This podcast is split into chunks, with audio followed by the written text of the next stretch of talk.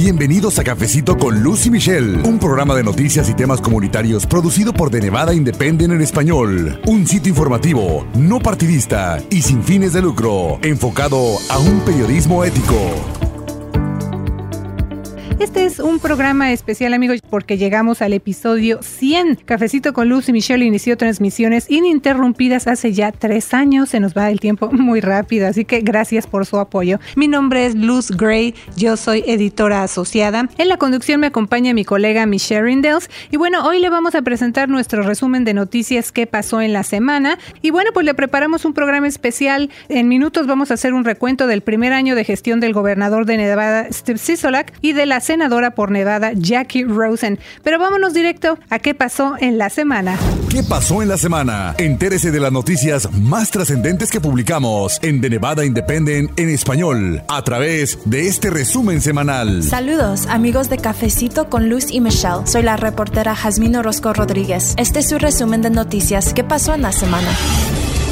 Biden, durante evento enfocado en latinos, en momentos evitó hacer compromisos. Durante un evento organizado por Mi Familia Vota el 11 de enero, Joe Biden, ex vicepresidente de los Estados Unidos y aspirante a la nominación demócrata por la presidencia, evadió compromisos firmes para aprobar una reforma migratoria integral durante sus primeros 100 días en caso de llegar a la presidencia, y tampoco aseguró que incluiría en su gabinete a un número determinado de hispanos. Cuando se le preguntó si haría un compromiso de tener cuatro mujeres o hombres latinos en su gabinete, dijo que no se comprometería con ninguna cantidad específica de nadie. Sin embargo, Biden dijo que habría un número significativo de latinos en su gabinete y que podría garantizar que algunos de los asesores principales que formarían parte de su equipo base en la Casa Blanca serían latinos. Biden dijo que los latinos representan el 25% del cuerpo estudiantil en los Estados Unidos y que la idea de que no se tendría una gran representación de latinos y latinos en su gabinete indica que no se está avanzando como país. Después prometió que solo los inmigrantes que han cometido delitos mayores serían deportados bajo su administración y que acabaría con la separación de familias, entre otros compromisos. Los candidatos demócratas Amy Klobuchar y Pete Buttigieg también estuvieron en Las Vegas para un foro del Sindicato de la Unión Culinaria.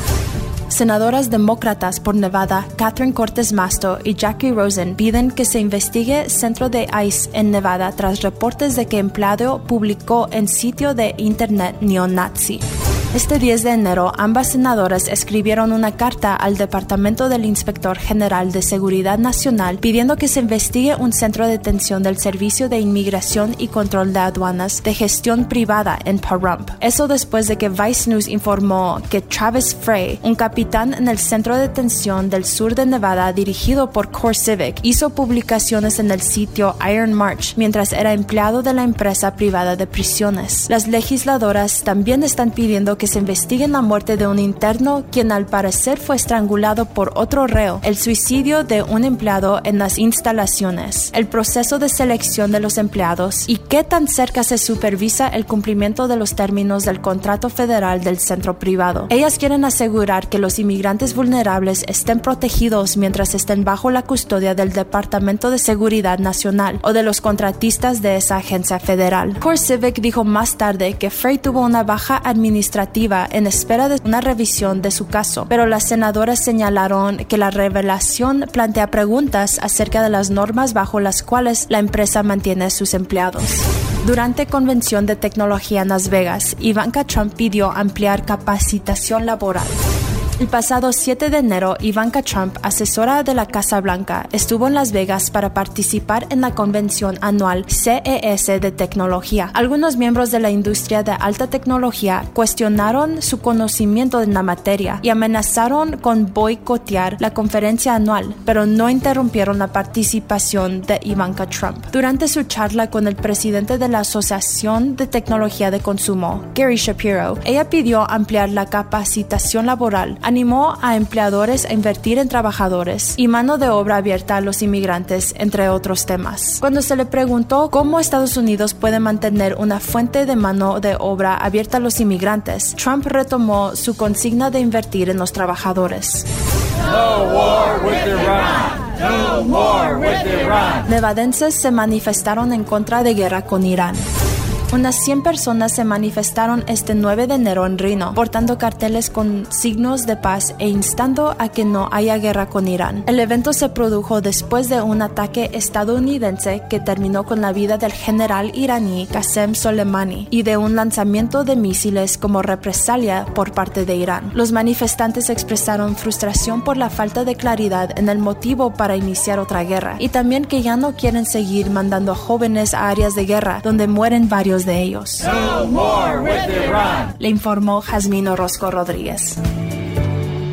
Gracias a nuestra colega Jazmín Orozco Rodríguez por su reporte. Y ahora vámonos a la línea telefónica para conversar con uno de nuestros invitados en esta edición especial de Cafecito. Saludamos a Francisco Morales, él es director de Relaciones Públicas y Asuntos Comunitarios para la Oficina del Gobernador de Nevada, Steve Sisolak. Bienvenido, Francisco. Muchísimas gracias por tomar nuestra llamada. ¿Cómo está? Muy bien, gracias. Luz, buenos días, Michelle, y felicidades en su show número 100. Muchísimas gracias.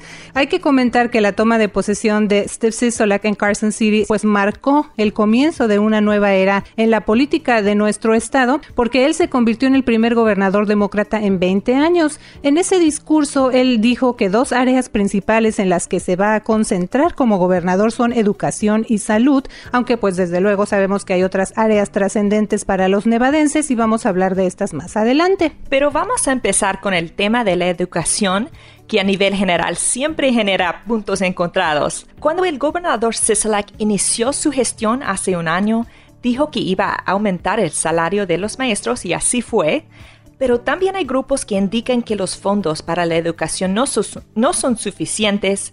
Justo este miércoles informamos que la Asociación de Educación de Condado Clark o Sindicato de Maestros anunció que quiere incluir una propuesta en la boleta electoral de 2022 para aumentar la tasa de impuestos del Estado a casi un 50% para las compañías más grandes de juegos de azar, precisamente para que esos impuestos se dirijan a la educación. Francisco, primero, ¿el gobernador está a favor de estas dos propuestas? No sé, eh, creo que tenemos que evaluar bien las propuestas, tenemos que ver muy bien, eh, leer, bueno, leer las propuestas muy bien, entender cómo se van a distribuir los fondos. Obviamente la propuesta eh, tiene unos días que, de que ha, sido presentada y creo que el gobernador la va a evaluar, como evaluar todas las demás propuestas que le han presentado y después, este, una vez que evalúe en profundo las propuestas, él, va a tomar una decisión. Pero creo que ahorita estamos un poco muy temprano y, este, eh, obviamente la educación es algo increíblemente importante para el gobernador y eh, es algo que toma muy seriamente, que consulta con su equipo eh, eh, profundamente antes de tomar cualquier decisión. Sí, Lucy, hay muchas opiniones en esas propuestas. Hay, hay reacciones fuertes de grupos, incluso los casinos um, y también las asociaciones de, de ventas. Y, e, entonces es una propuesta muy controvertida uh, y el gobernador ya no ha tomado una posición en eso. Pero Francisco, ¿qué medidas ya ha tomado la administración del gobernador en este primer año de gestión para enfrentar retos como esos, la, fundación de la educación? Claro, gracias. Es una muy buena pregunta. Yo creo que una de las cosas más importantes que, se hicieron en esta sesión fue reformar la fórmula educativa que como ustedes saben, este, la forma que distribuye los fondos al Estado y los diferentes este, eh, condados y diferentes este, direcciones escolares, esa fórmula no había sido modificada en décadas. Eh, todavía estábamos usando una fórmula que no distribuía, distribuía el dinero eh, justamente y, que no tomaba en cuenta muchos elementos que se han agregado al Estado, como la diversidad que ahora ya eh, tenemos en ese Estado. Yo creo que el reformar esa, esa fórmula educativa es un primer paso eh, importante. No solamente queremos que el dinero llegue a los salones y a los maestros y a los estudiantes, pero también queremos que llegue de una manera transparente y que el público pueda tener un poco más de participación y se pueda involucrar un poco más en el proceso que antes realmente eh, hasta para nosotros que, que, estudiamos este tema muy cercanamente se hacía un poco dificultoso saber realmente cuánto dinero estábamos gastando en la educación porque, porque eh, estaba, o sea, llegaba de muchas diferentes eh, maneras y no había un lugar concreto donde podríamos ver y analizar bien todo eso. obviamente eso fue algo muy importante durante la sesión del senador Mo Dennis, la senadora Joyce Waterhouse, trabajaron en esa nueva fórmula por muchos años y creo que es un producto bueno. obviamente vamos a seguir modificándolo y seguir ajustándolo para que realmente sea el mejor producto posible. Creo que es un es una muy buen, muy buen, muy buen paso. Eh, como tú mencionaste también, el gobernador obviamente eh, incrementó los sueldos para, para, los, para los maestros. Todos los maestros reciben una cantidad de dinero cada año para poder comprar útiles. Ese, ese número eh, me parece que dobló. creo que antes eran que les daban 100 dólares, ahora ya es un poquito más, creo que 180 si no recuerdo mal. Entonces, este, cosas positivas. Y obviamente fue su primera sesión del gobernador. Eh, y yo creo que esa sesión que viene eh, tendremos más tiempo para poder eh, pasar más propuestas que van a ayudar a nuestra población. Sí, hay expertos en ese momento que están trabajando en esa fórmula de, fundación y están diseñándolo y, haciendo cosas. Um, y vamos a ver en ese año muchos uh, planes, imagino, uh, del gobernador, una nueva presupuesto. Um, entonces el gobernador tiene más tiempo para preparar su agenda y, y, alcanzar sus metas. Creo que aún así tuvimos una sesión muy exitosa, el gobernador está contento y, eh, yo, pienso que hicimos bastantes cosas favorables para nuestra población. Hay muchos temas desde luego y hay que seguir adelante con el programa. Vamos a también ponerle mucha atención al tema de la educación como lo hemos venido haciendo. Como menciono, desde luego, pues hay mucho interés también en el tema de inmigración, Francisco. Hace poco informamos acerca de la directora para la oficina del gobernador para nuevos estadounidenses. También seguimos muy de cerca todo este proceso. Ella es Amaca Osobia y también informamos de la visión que ella tiene para esta nueva dependencia enfocada en inmigrantes y refugiados de Nevada. Francisco, ¿ya está abierta esta oficina al público? Eh, sí, sí está, sí está abierta al público. Estamos trabajando los últimos detalles de la oficina física. Eh, obviamente la oficina está ubicada en el quinto piso de la, de la, de la oficina Grant Sawyer, dentro del, quinto piso que también está la oficina del gobernador. Este, yo pienso que tenemos una gran inauguración las próximas semanas para que podamos invitar a ustedes y a todo su público. Eh, es, una, es una victoria muy grande. Yo, yo siendo inmigrante y una de mis prioridades durante la sesión. Mucha gente nos decía que no podía suceder. Eh, otros estados eh, que tienen una oficina similar eh, nos decían que no se podía hacer, que teníamos que empezar con una orden ejecutiva y hacer un poquito largo el proceso, pero realmente sabíamos que teníamos una oportunidad para hacer algo positivo y, y, y estoy muy contento que, que Amaca, una persona que tiene tanta experiencia a nivel federal y que ha trabajado con directamente como oficial de, asilo político esté dirigiendo esa oficina, porque la oficina es una victoria porque nos va, nos va a ayudar a poder eh, ejecutar los, las otras propuestas que también se pasaron este año, eh, bueno, el año pasado más bien, este, como eh, la propuesta AB 275, que básicamente ahora da a todos los nevadenses una oportunidad de aplicar para una licencia profesional o de, de oficio eh, con un número de ITIN si no tiene número de seguro social. Esa es una propuesta, eh, bueno, eso es una ley increíblemente buena, pero que también requiere muchísimo trabajo. Eh, tenemos que trabajar con todas las diferentes dependencias que responsables de, ejecutar esas licencias y asegurar que tengan información y que no estén no estén rechazando a cualquier persona simplemente porque, porque llegan sin seguro social eh, ahora tienen la, opción de poder aplicar para esa licencia con un número de ITIN. Entonces, este, estamos trabajando muy duro, hablamos todos los días y yo creo que a largo plazo esta oficina va a ser algo muy positivo para, para nuestro estado. Continuando con el tema de inmigración, Francisco, DACA. Este programa ha pasado por cambios y debates en los tribunales. Se espera que la Suprema Corte pues tome una decisión para junio de este año acerca de si terminar con el programa es legal o no. ¿Cómo ayudaría el gobernador Sisolak a los beneficiarios de DACA aquí en Nevada en caso de que la administración Trump proceda con su iniciativa de terminar DACA? Claro, no, eso es una muy buena pregunta y algo que nos, algo que nos preocupa todos los días. Eh, actualmente estamos analizando qué, qué acciones estatales el gobernador pudiera tomar en caso de que la decisión no fuera popular para nuestros streamers. Es algo un poco difícil porque a nivel estatal nosotros no les podemos dar un estatus o algo, un beneficio de inmigración, pero sí estamos evaluando qué otras posibilidades podríamos este, tomar para, para ayudarles.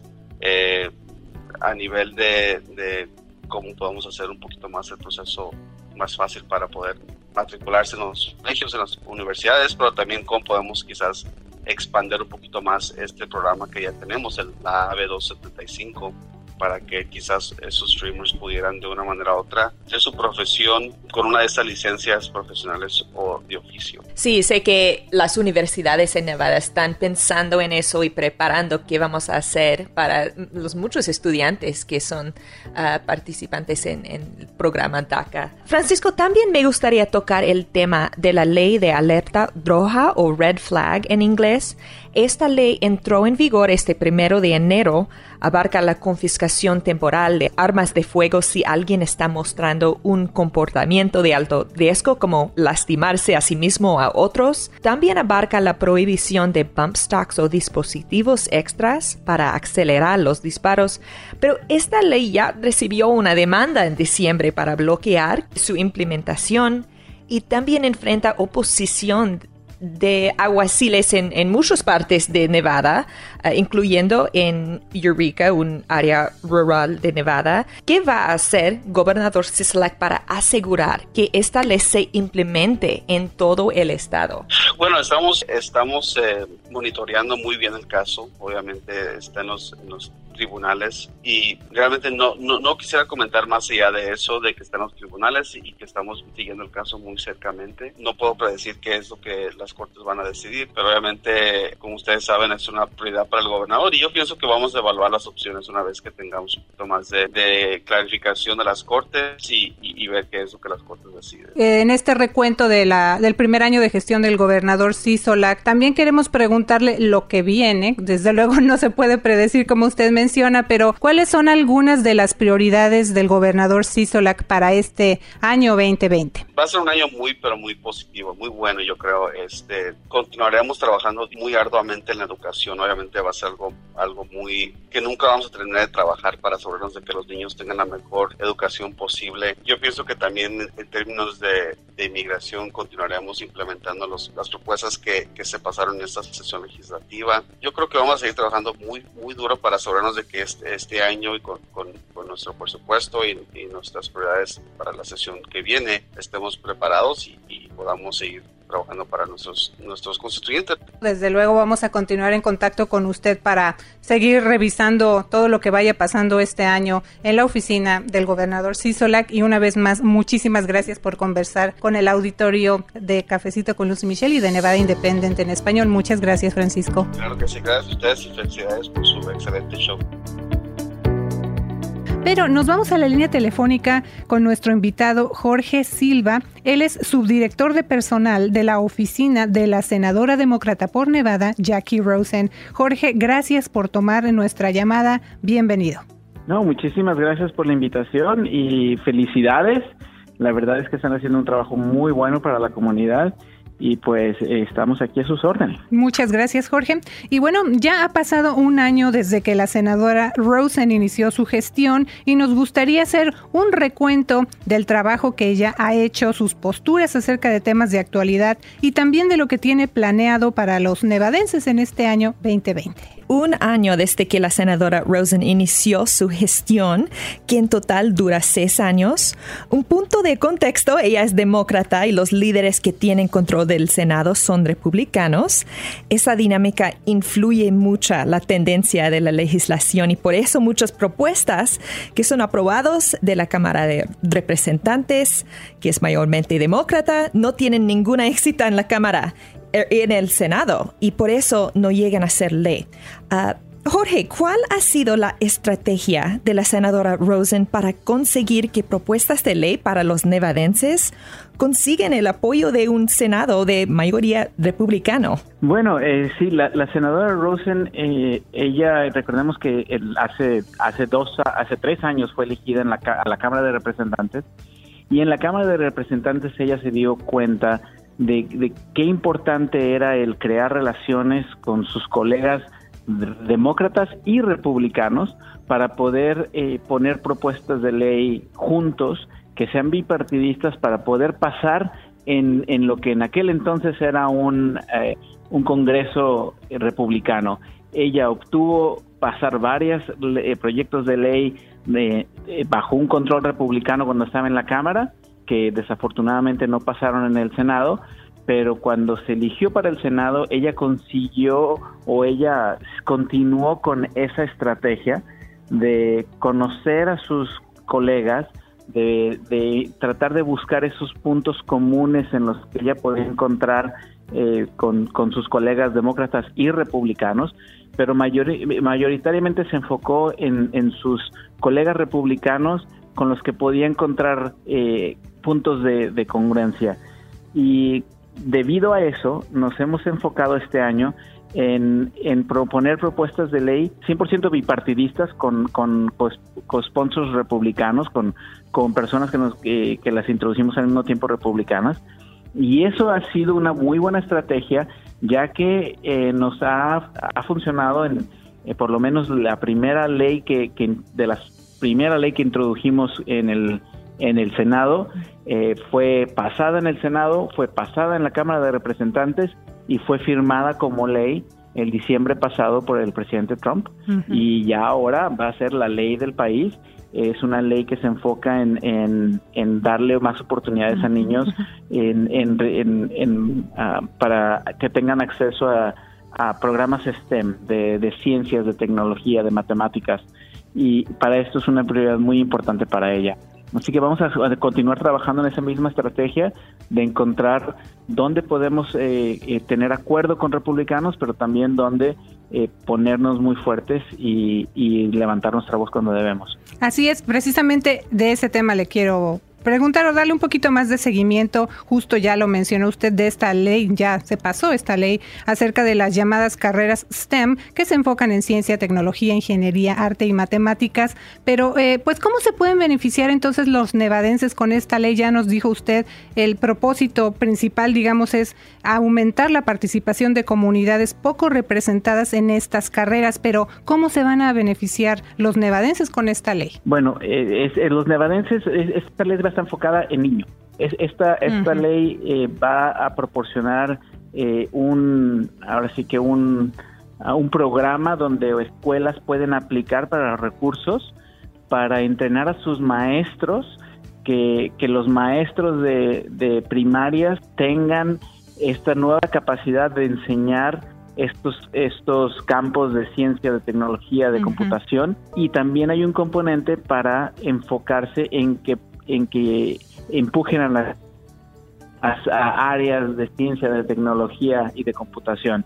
Eh, eh, esto creemos que va a beneficiar a muchas de nuestras escuelas. Eh, vamos a, enfocarnos ahora en, trabajar con las escuelas locales para que puedan aplicar para estos fondos, para que puedan implementar estos programas en nuestras escuelas, porque la, la, la la, senadora se da cuenta que la importancia que tienen los maestros y maestras en que ellos tengan estos entrenamientos y que estos programas existan para nuestros niños. Jorge, ah, en este primer año de gestión, la senadora ha visto temas clave para el país y nos gustaría referirnos a uno que es actual y histórico, el impeachment o proceso de juicio político al presidente Donald Trump. Va a ser un juicio muy pronto en el Senado y los senadores tienen el poder de retirar el presidente de su cargo. Ah, ¿Por qué la senadora Rosen está de acuerdo en, que se proceda con este juicio político? Bueno, la senadora ah, está tomando esto con mucha seriedad.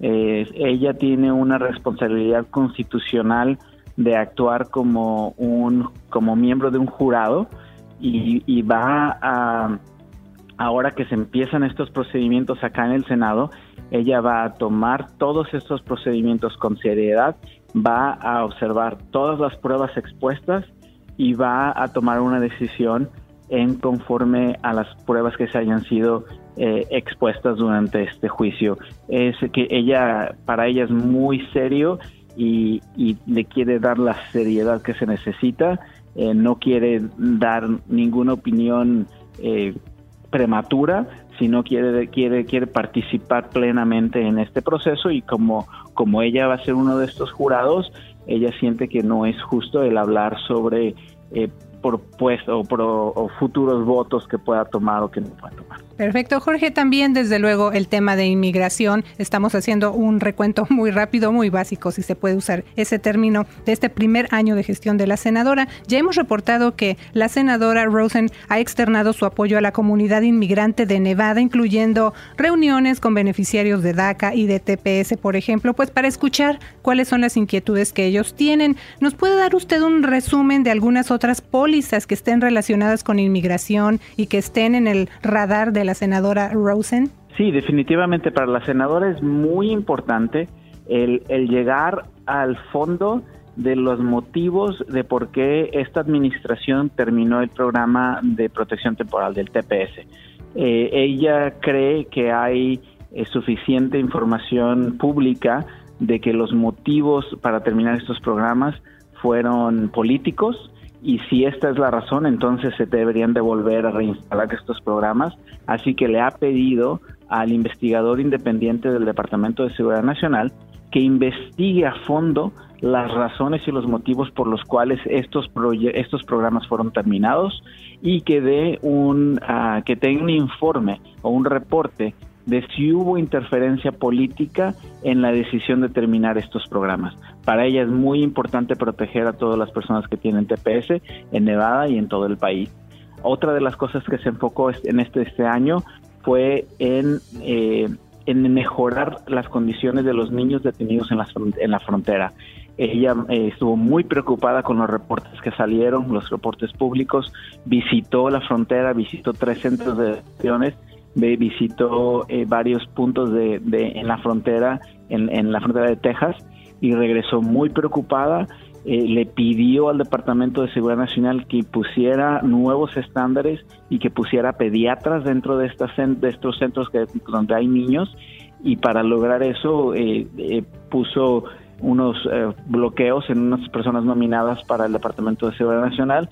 Hemos eh, eh, continuado trabajando con el Departamento de, de Seguridad Nacional y creemos que pronto vamos a tener por lo menos algo de mejora en las condiciones en cómo se tienen a los niños. Jorge, también la semana pasada nosotros informamos que el medio informativo Vice News reportó que un capitán en el centro de detención del sur de Nevada, dirigido por una empresa privada, hizo publicaciones en un sitio de internet neonazi, además de que él tenía intenciones de organizar un grupo supremacista blanco y que esto lo hizo mientras era empleado de esa empresa privada de prisiones. La senadora Rosen, junto con la senadora demócrata por Nevada Catherine Cortés Masto, escribió una carta dirigida al Departamento del Inspector General de Seguridad Nacional para pedir una investigación acerca de esa y otras irregularidades en ese centro. Jorge, ¿ya se recibió alguna contestación a esa carta?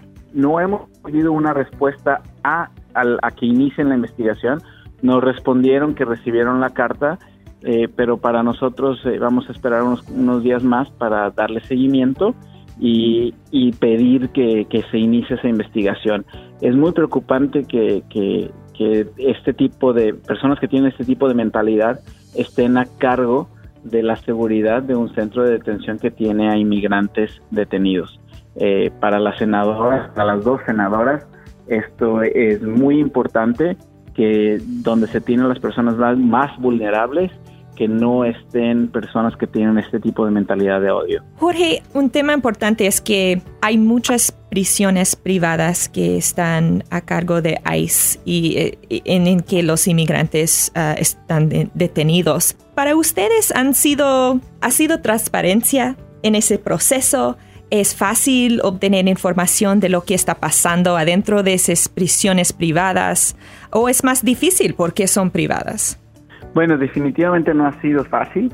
Eh, creo que es una de las, de las razones por las cuales hemos pedido esta investigación. Creemos que se debe de tener estándares, por lo menos, en cuanto a las contrataciones dentro de estos centros de detenciones y creo que vamos a esperar a, que, a tener una respuesta y si no tenemos vamos a tomar otras medidas porque definitivamente esto es algo que la senadora está tomando muy en serio y que le está preocupando bastante. Sí, justamente eso quiero preguntarle a manera de seguimiento. Eh, usted dice todavía es de alguna manera pronto, pero ese escenario en caso de que pues esta situación no se resuelva y que las senadoras no reciban eh, no tanto la respuesta, sino que no se proceda con esa investigación que están pidiendo, ¿cuál es el plan que ellas tendrían en ese caso? Bueno, estamos estamos definitivamente viendo diferentes opciones eh, de manera legislativa en qué podemos tomar. Eh, recordemos que la senadora Rosen es, miembro del, del, Comité de Seguridad Nacional y es miembro del Subcomité de Investigaciones del Departamento de Seguridad Nacional, así que eh, tenemos, tenemos a nuestra disposición algunas otras instancias, otras opciones, es exacto. queremos primero darle la oportunidad al investigador independiente del comité que, que nos dé una respuesta y si no vamos a examinar qué otras medidas podemos tomar en nuestro comité y también legislativamente junto con la senadora Cortés Más. ¿Cuáles son algunas de las prioridades de la senadora para los nevadenses en este año eh, de 2020? Bueno, definitivamente eh, continúa siendo una prioridad de nuestra oficina el, el, asegurar que las personas tengan acceso al seguro médico, que tengan acceso a a seguridad, eh, o a acceso a, medicina, acceso a, doctores eh, que tengan acceso a, ahora sí que a, servicios de calidad. Uno de los proyectos de ley que hemos, dos proyectos de ley que hemos implementado, que hemos introducido este año, que, que se añaden a los que introdujimos el año pasado, fueron proyectos de ley diseñados o enfocados en, en el servicio médico en zonas rurales de, nuestro, de nuestro estado. Eh, para la senadora es muy importante el encontrar primero eh, si la falta de acceso a Internet eh, ocasiona que haya una mortalidad más alta en, en mamás o que tengan problemas más o, que tengan problemas o más problemas a la hora de, dar a luz en zonas rurales donde no hay acceso a Internet Así que tenemos un proyecto de ley para eh, ver dónde hay casos de mortalidad materna y si el acceso a Internet es una de las, de, que puede ser una de las causas o variables. Y también acabamos de introducir esta semana un proyecto de ley para proporcionar eh, un, un, ah, para, para, crear un programa que le daría eh, una, un, presupuesto a clínicas rurales para que puedan hacer, tener entrenamiento y que puedan tener eh, acceso a médicos eh, de calidad y también que puedan tener, que puedan implementar eh, programas dentro de esas clínicas donde traigan a médicos de otros de otros lugares y esperamos esperando que se puedan quedar ahí por más tiempo. creemos que es muy importante para la senadora es muy importante el asegurar que los nevadenses uno tengan un, un seguro médico, acceso a, medicinas, acceso a, hospitales y a clínicas. Y también la otra cosa que le interesa bastante es crear una modernización de nuestro de nuestro eh, sistema laboral y de nuestra de nuestra educación. Es por eso que se ha enfocado también en proyectos como la ley que ya que ya aprobamos, el Building Block System para para asegurarnos que nuestra fuerza laboral del futuro tenga las, ah, las habilidades que se necesitan para un, sistema ah, de trabajo del futuro. Jorge, estamos trabajando en una realidad en que los republicanos están en poder y el partido de la senadora, los demócratas, están en la minoría y no tienen mucho poder.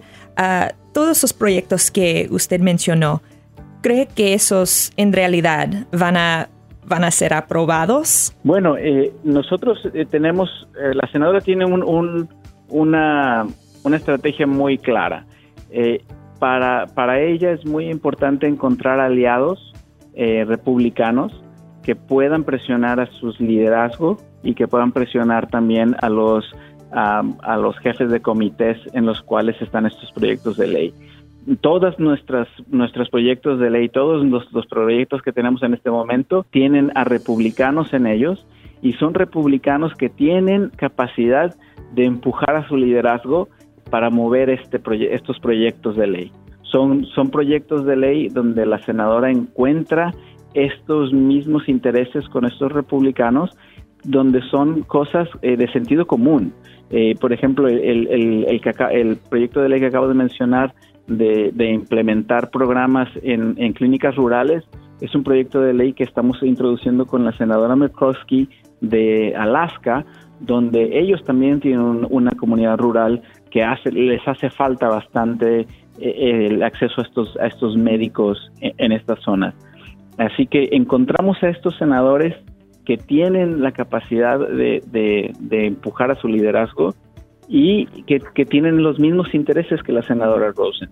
Así que tenemos, tenemos la confianza de que, como lo hicimos con como nuestro primer eh, proyecto de ley, que, que ya ahora es ley, que vamos a poder empujar estos proyectos de ley que se van a poder convertir en ley. Jorge, hemos reportado un poco acerca de antisemitismo o prejuicios en contra de la comunidad judía. A finales de septiembre reportamos que la Comisión de Turismo de Nevada votó a favor de un estudio de financiación privada para crear un museo de educación acerca del holocausto en, en Nevada. Y al finales de octubre, la senadora Rosen dio a conocer la creación de un grupo de trabajo de senadores para combatir el antisemitismo. ¿Por qué considera que la senadora Rosen que esa área es importante para los nevadenses y también el país? Bueno, sí, es muy importante ya que el, el, hemos visto un número elevado y hemos visto un incremento muy preocupante en, en actos antisemitas a través de todo el país, incluyendo en Nevada. Y, y para ella, ella es la tercera eh, senadora judía en, en ser electa al Senado y ella sintió una responsabilidad muy grande como, como fue ella presidenta de una sinagoga y ella se ha dado cuenta de lo importante que tiene, que, que, que es la educación sobre, sobre lo que pasó eh, en el holocausto y también cómo debemos de combatir eh, estos incidentes de antisemitismo cuando empiezan a salir y no cuando es muy tarde. Eh, ella se ha enfocado en crear esta, este grupo de trabajo que se le llama Task Force aquí en el Senado, que no había, no existía este, un, grupo de trabajo de esta, de esta forma. En este momento tenemos a un tercio del Senado que ya está trabajando con ellos, donde estamos ya eh, eh, teniendo estas reuniones de cómo vamos a, proporcionar legislación, pero también cómo vamos a educar a, nuestros, a nuestros jóvenes y que realmente sepan que no es una broma cuando se habla de antisemitismo y de qué nos, a, qué nos ya ha llevado en el pasado cuando, cuando empezamos en este tipo de, odio. Eh, para ella, para la senadora Rosen, es muy importante que veamos el, estas instancias de odio eh, de la misma manera en como vemos eh, el odio racial y, y, como vemos la discriminación racial en, en, este país. ¿Qué va a hacer específicamente ese grupo de trabajo en ese tema de antisemitismo? Bueno, una de las cosas más importantes que va a hacer es, es ver la falta de o, la examinar la necesidad de legislación.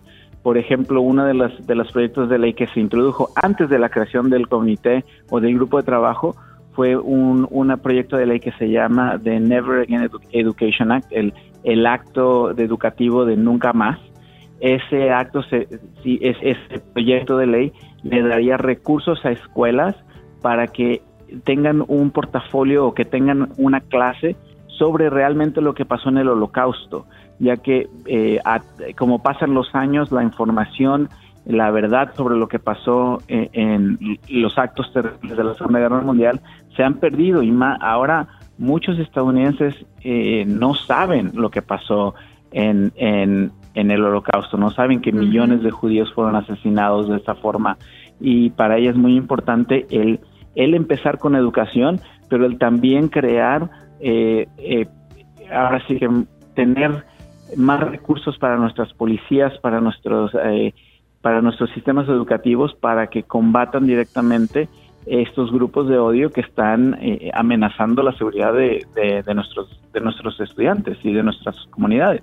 Bueno, pues sin duda hay muchas áreas que comentar con usted, Jorge, pero le agradecemos mucho por tomar nuestra llamada para conversar con el auditorio de The Nevada Independent en español. Muchas gracias. Muchísimas gracias por tenerme y claro, estamos aquí otra vez. Felicidades están haciendo un trabajo excelente. Muchas gracias. Él es Jorge Silva, subdirector de personal de la oficina de la senadora demócrata por Nevada, Jackie Rosen. También muchas gracias a usted por escuchar Cafecito con Lucy Michelle. Recuerde visitar todos los días en el internet de Nevada Independent en español. Nuestro estado. Nuestras noticias. Nuestra, voz.